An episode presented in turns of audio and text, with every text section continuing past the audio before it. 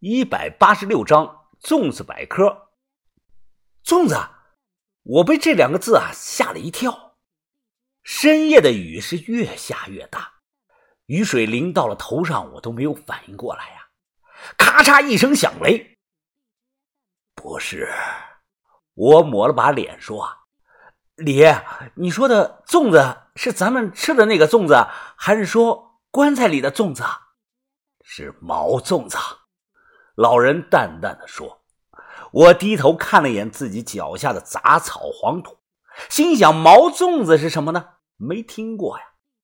这个时候，小轩呀靠了过来，紧抓着我的衣角，悄悄的问道：“林峰，这里真有粽子呀？我有点怕。”“别怕，别怕，没事凡是干盗墓的，或者是干考古队的，都听过“粽子”这两个字。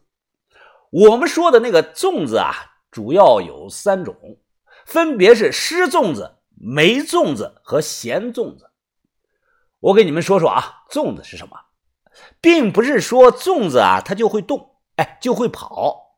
马王堆辛追河汉代女尸林惠萍就是湿粽子，指她的那个皮肤啊还有弹性，手指按下去啊能回弹上来，身体内有水分。上半身黏不拉几的，尸体那种黏不拉几的状态啊，就和端午节吃的那个粽子一样。想想剥完粽子叶，里头大米就是黏不拉几的，是不是粘牙拉丝儿啊？哎，就是那种感觉。林慧萍女尸棺材里全是棺叶，考古队捞出来一层一层剥掉了十几层包裹着的丝绸，这一看不得了啊，是个大美女。瓜子脸，鼻子挺，栩栩如生的双眼皮，还有诱人动人的那个樱桃小嘴，放到现在啊，就是天然的网红脸。她就是个失粽子，有兴趣的可以去网上找图看一看林慧萍刚出土的那个样子。梅粽子呢，最近一次出现在晚清时期，孙殿英去盗墓，哎，地宫陪葬有五具尸体。其中一个啊，就成了梅粽子。梅粽子呢，它的尸体不烂，身上都是那个大片大片的硬块的霉斑。有人说是毒，谁碰了身上也会长霉斑。考古队的说法啊，是死者生前啊有长达十几年的那个肠胃病史，后来啊转换成了结肠癌，一直在常年服用某种。土方草药造成的死后长霉斑，还有个咸粽子，我没有见过。把头啊说他见过一次，在内蒙活动的那个姚师爷啊，他见的更多。其中姚师爷啊，更是见过咸粽子中的高等级，哎，那种啊叫第八。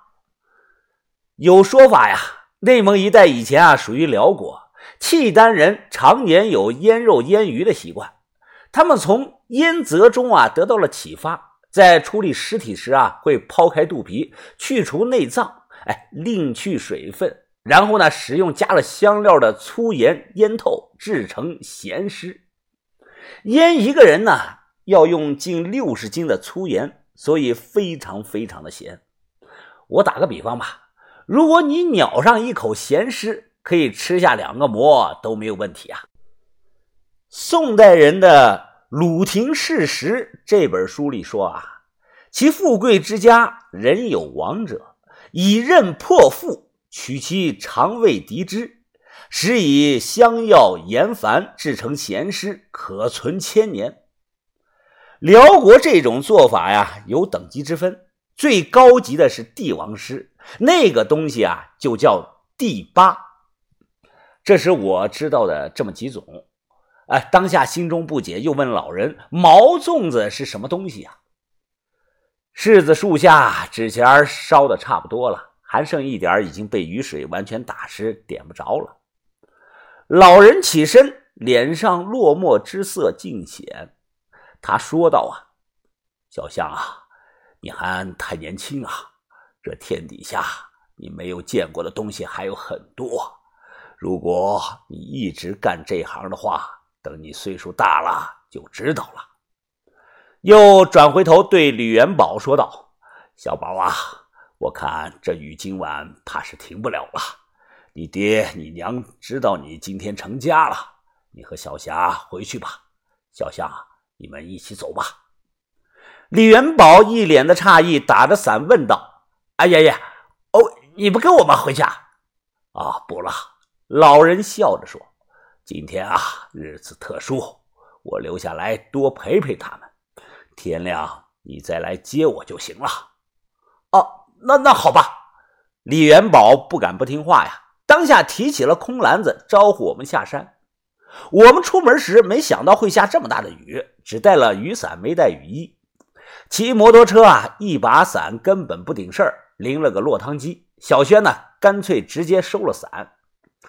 瓢泼大雨哗哗的下呀，慢点，慢点，云峰，你慢点，看不见路了。小轩搂着我的腰，吓得是连连惊呼啊！我骑着摩托车说：“啊，哎，放心吧，开车我不行，可骑摩托车我可是专业的，摔不到你的。不是我吹牛逼啊，我骑摩托车的技术还是可以的，还会漂移，哎，在烂的山路上都能骑。一路颠簸，衣服湿透。”竟感柔软呐！我正专心的看路啊，忽然一阵吃疼啊，疼的我猛地踩了两脚刹车。你要疯呀你？干什么呀你？小轩抹了把脸说：“刚才听到有人说粽子，人家害怕呀。你害怕？你抓我干什么呀？”他鸟窝！可千万别闹了啊！下这么大的雨，刚才骑着车多危险啊，差点我就撞到树上了。小轩连连点头，说：“不玩了。”十二点多才回去，把头给我留了门，悄悄的推门进去。西屋是黑咕隆咚的，估计豆芽仔和于哥啊已经睡下了。哎，快帮我拿条毛巾，给，使劲的用毛巾擦干了头发，又简单的洗了一下，换了身衣服。没开灯，我坐在椅子上抽烟，想事儿啊。墙上的表是一点半。雨势渐小了，云峰，你看我穿这件怎么样啊？我抬头说：“看不见，黑咕隆咚的，看啥呀看？”捏灭了烟头，我越想越觉得不对劲儿啊！当下直接打开柜子，翻找出来雨衣。你你还要出去啊？你你去哪儿啊？你啊，我很快回来，去趟厕所啊，很晚了，你赶快休息吧。带上门出来，披上雨衣，我踹着了摩托车。总感觉不对劲儿啊！另外啊，其实我这个人还有个坏毛病，我喜欢跟踪别人。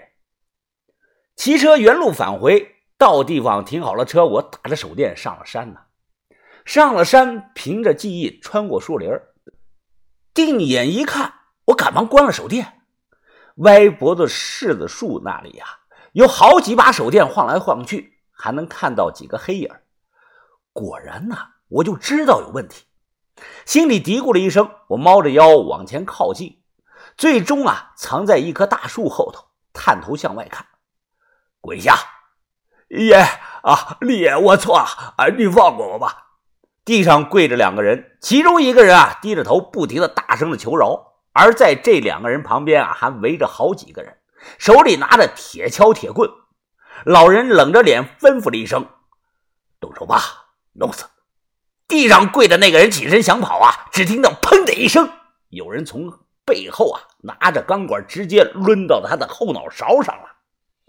我在大树后头听敲这一棍子的声音，就能听得很清楚啊，可想而知下手的力道有多么的重啊！那个人像摊烂泥一样，脸朝下，扑通一声，直接就挺倒了下去。下手这个人抬手擦了擦溅在脸上的血。微笑的说：“爹呀，那我去买了，买了吧。”老人一脸的平静，摆了摆手。剩下的这个人见状，头点地，砰砰的磕头啊，哭着说道：“呃，跟跟跟我没关系啊，啊，李爷，都是新送的，让我看的。呃，他说想恶心死你，啊，李爷你放了吧，我女儿才五岁啊，李爷，李爷。”话说到最后，这个男的已经带了明显的哭腔了。天太黑，看不清长相。但听声音听出来了，这个人就是白天在婚礼上带头过来送那个墓志铭的那个男的。李爷迈步走了过去，站在这个人面前说：“恶心我，没有关系，送墓志铭给我也可以，还省心了。等过两年我死了，就直接用嘛。可是啊，林子，我这两年不活动了，你们是不是忘了我以前是什么人呢？你们敢来诅咒我的孙子？我儿子死了，我们李家只留下这一代孙子传宗接代，谁给你们的胆子呢？跪地下，这个人哭得很大声。颤声的说道：“我是是宋老四让的啊，宋老四啊，我根本没这个胆子。”林子，你有个五岁的女儿是吧？这个男的连连点头，哭着说道：“嗯，是是是，还没上学呢。”唉，老人重重的叹了声气：“我们都是三十里村的村民，以前我们多么的团结呀！”市里的刑警队几次下来都是无功而返，周边几个村子，我们村进去的人最少。可是现在呢？罢了罢了，林子，你给宋老四带个话，你就说我李学亮从没怕过他。如果他敢动我老李家的孙子孙媳妇，我保证他死得很惨。好，好，好，好，我知道了，李爷，放心，呃，我一定把话带到。那就行。话音刚落，又是砰的一声，这男的后脑勺几乎是整个被铁锹拍烂了，血跟浇花的喷壶一样往外喷，扑通一声，一头栽倒在地。李老爷子蹲下来说：“林子，啊去那头给宋老四带话吧。”你们不该惹我！看到远处这血腥的一幕，我靠在大树后，连大气都不敢喘了。洛阳盗墓村的人都太狠。